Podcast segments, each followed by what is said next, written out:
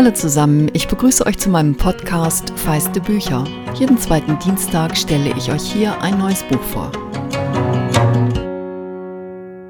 Das wird heute eine Folge mit Vorgeplänkel. Ich bin nämlich gerade an der Ostsee, wo vor zwei Jahren Ende März die erste Episode von Feiste Bücher entstanden ist. Und zum Geburtstag habe ich mir überlegt, möchte ich gern zehn Bücher verlosen. Unter den Büchern, die ich euch bisher vorgestellt habe, ist hoffentlich eins dabei, das ihr noch nicht gelesen habt und auf das ihr neugierig seid. Und falls das so ist, schickt mir einfach eine Mail mit eurem Buchwunsch an feiste Bücher, Bücher dabei mit ue, at gmx.de oder schreibt mir bei Insta unter den Post zur heutigen Folge, welches Buch ihr gewinnen möchtet. Am Samstag, den 17. April, lose ich dann die GewinnerInnen aus. Und es wäre ganz toll, wenn ihr bei euren Podcatchern, also dem Dienst, über den ihr Podcasts hört, feiste Bücher abonniert. Dann bekommt ihr nämlich immer einen Hinweis auf die neueste Folge und mir tut es gut um in der Podcast-Welt wahrgenommen zu werden. Außerdem gibt es noch ein extra Geschenk. Die Buchhändlerin Stefanie Kravel hat mir nämlich zwei Karten für ihre virtuellen Lesungen zum Verlosen geschenkt. Stefanie betreibt in Hamburg den Buchladen Lesesaal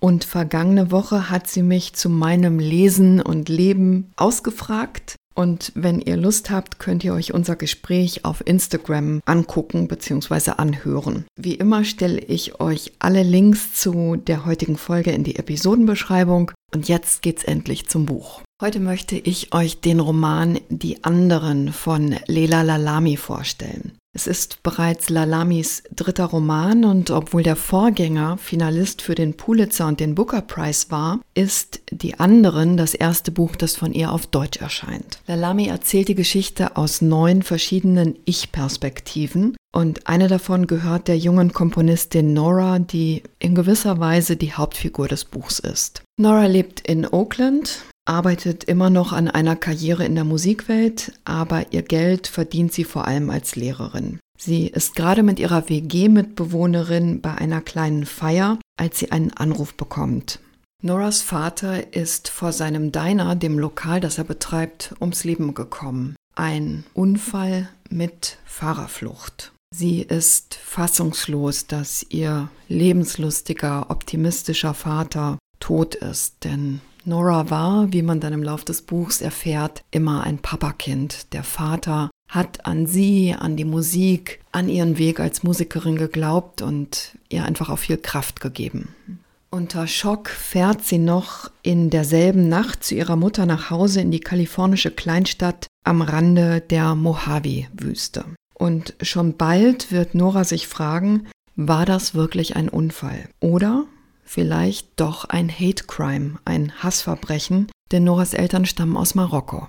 Lela Lalami erzählt die Geschichte im Rückblick und spinnt aus den verschiedenen Perspektiven ein literarisches Whodunit, ohne dabei ein klassischer Krimi zu werden, denn ihr Roman ist genauso sehr Familienroman, eine amerikanische Kleinstadtgeschichte, er ist in Teilen eine Geschichte vom Erwachsenwerden, eine Geschichte darüber, in der Fremde neu anzufangen und gleich in mehrfacher Hinsicht eine Liebesgeschichte, wobei da der Fokus auf Nora und ihrer Wiederbegegnung mit ihrem Schulfreund Jeremy liegt, der als Soldat im Irak war und jetzt als Polizist im Fall ihres Vaters mitermittelt.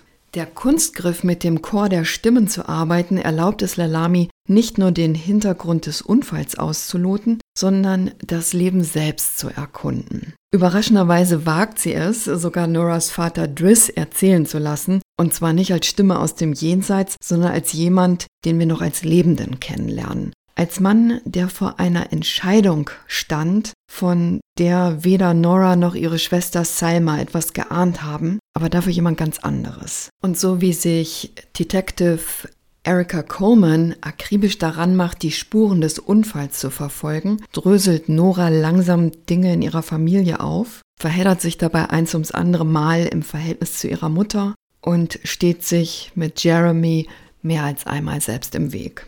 Und das sind nicht die einzigen Lebensspuren, denen Lalami mit viel Gespür nachgeht. Es gelingt ihr dabei sehr gut, die unterschiedlichen Stimmen im Ton voneinander abzusetzen, auch wenn ich vermute, dass das im englischen Original durch die Wortwahl noch feiner sein wird. So herausfordernd die Vielstimmigkeit sein kann, macht sie manche Dinge dann auch durchaus einfacher. Im Podcast der New York Times hat Leila Lelami nämlich erzählt, und ich zitiere sie jetzt, der Vorteil der Ich-Perspektive ist, dass es der innere Monolog der Figur ist. Die Stimme, mit der wir zu uns selbst sprechen, ist die meiste Zeit maximal empathisch. Meine Aufgabe als Autorin ist es dann, das für die Charaktere einzusetzen und meine Urteile und Wertungen wegzulassen. Genau das erlaubt es ihr, im Chor der Stimmen auch Figuren menschlich nahbar zu machen, die zum Beispiel rassistisch sind, ohne dass die sich jemals selber so nennen würden. Wir erleben sie in der Selbstverständlichkeit ihrer Weltsicht. Oder Lalami lässt jemanden wie Jeremy, der einer der ganz großen Sympathieträger in diesem Roman ist, plötzlich bewusst werden, dass auch er im Irak keineswegs frei von Rassismus war. Lalami entschuldigt das nicht, aber diese Ich-Perspektive führt dazu, dass man sich auch auf Figuren einlässt und ihnen nahe kommt, die man sonst, wenn es bereits die Bewertung der Autorin gäbe, sofort weit von sich stoßen würde. Dadurch wird das Ganze umso eindringlicher. Rassismus ist dabei aber nur eines von mehreren Themen des Buchs. Lalami fragt sehr geschickt, wie viel wir wirklich voneinander wissen können, selbst wenn wir einander sehr nah sind. Es geht um Trauer und den unterschiedlichen Umgang damit, um Geschwisterrivalitäten und komplizierte Eltern-Kind-Verhältnisse. Auch da nicht nur Nora und ihre Mutter, sondern diese Dynamik taucht an mehreren Stellen auf. Es geht um Lügen und Lebensträume und um Großzügigkeit in der Liebe. Lamy stammt selbst aus Marokko. Sie ist dort in einer Familie aus dem Arbeitermilieu aufgewachsen und ist vor fast 30 Jahren nach Los Angeles gezogen. Der Liebe wegen, wie sie in einem PBS-Interview am Rand des National Book Festival 2019 erzählt hat.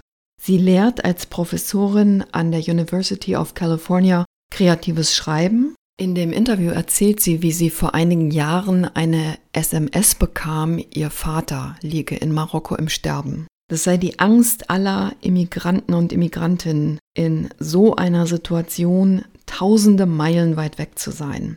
Das ist Teil der, wie sie es nennt, unbeabsichtigten Konsequenzen, die es mit sich bringt, wenn man auswandert, sogar wenn man sich unter den besten Umständen dazu entschließt. Tatsächlich weiß ich, wovon sie spricht. Lamis Vater hat dann doch weitergelebt, aber die SMS wurde zum Ausgangspunkt für diesen Roman. Im Original heißt er The Other Americans, also die anderen Amerikaner, über die es immer noch nicht viele Geschichten gibt. Lamy hat eine große Beobachtungsgabe und sie fühlt sich in alle AmerikanerInnen ihrer Geschichte ein. Dabei vertraut sie selbst in schmerzlichen Momenten auf einen ganz und gar unpathetischen Ton. Es hat für mich die Geschichte umso wirkungsvoller gemacht. Und so verführerisch es jetzt wäre, euch etwas von der ebenso glaubwürdigen wie komplizierten Liebesgeschichte von Nora und Jeremy vorzulesen, springe ich stattdessen in die Erzählung von Noras Mutter Mariam. Mariam und Driss sind vor 35 Jahren nicht ganz freiwillig aus Marokko nach Kalifornien gezogen. Ende der 70er Jahre war Driss Teil der Studentenbewegung in Casablanca und als Freundinnen und Freunde der beiden verhaftet werden, bekommt Mariam Angst und sie erzählt ihrem Mann eine Lüge, damit er bereit ist, mit ihr und der kleinen Tochter Salma auszuwandern. Ich lese euch jetzt eine Seite über Mariams erste Eindrücke in ihrem neuen Leben vor. Als wir vor 35 Jahren nach Amerika gezogen sind, hat mich vieles erstaunt. Waffenläden gleich neben Friseursalons, ineinander verwickelte Schnellstraßen, Leute, die anklopfen und über Jesus reden wollen, 20 verschiedene Milchsorten im Supermarkt, Schilder, auf denen denken Sie nicht mal im Traum daran, hier zu parken steht. Einmal habe ich Driss so ein Schild gezeigt und gesagt, hier gibt es sogar Schilder, die einem verbieten, bestimmte Sachen zu denken.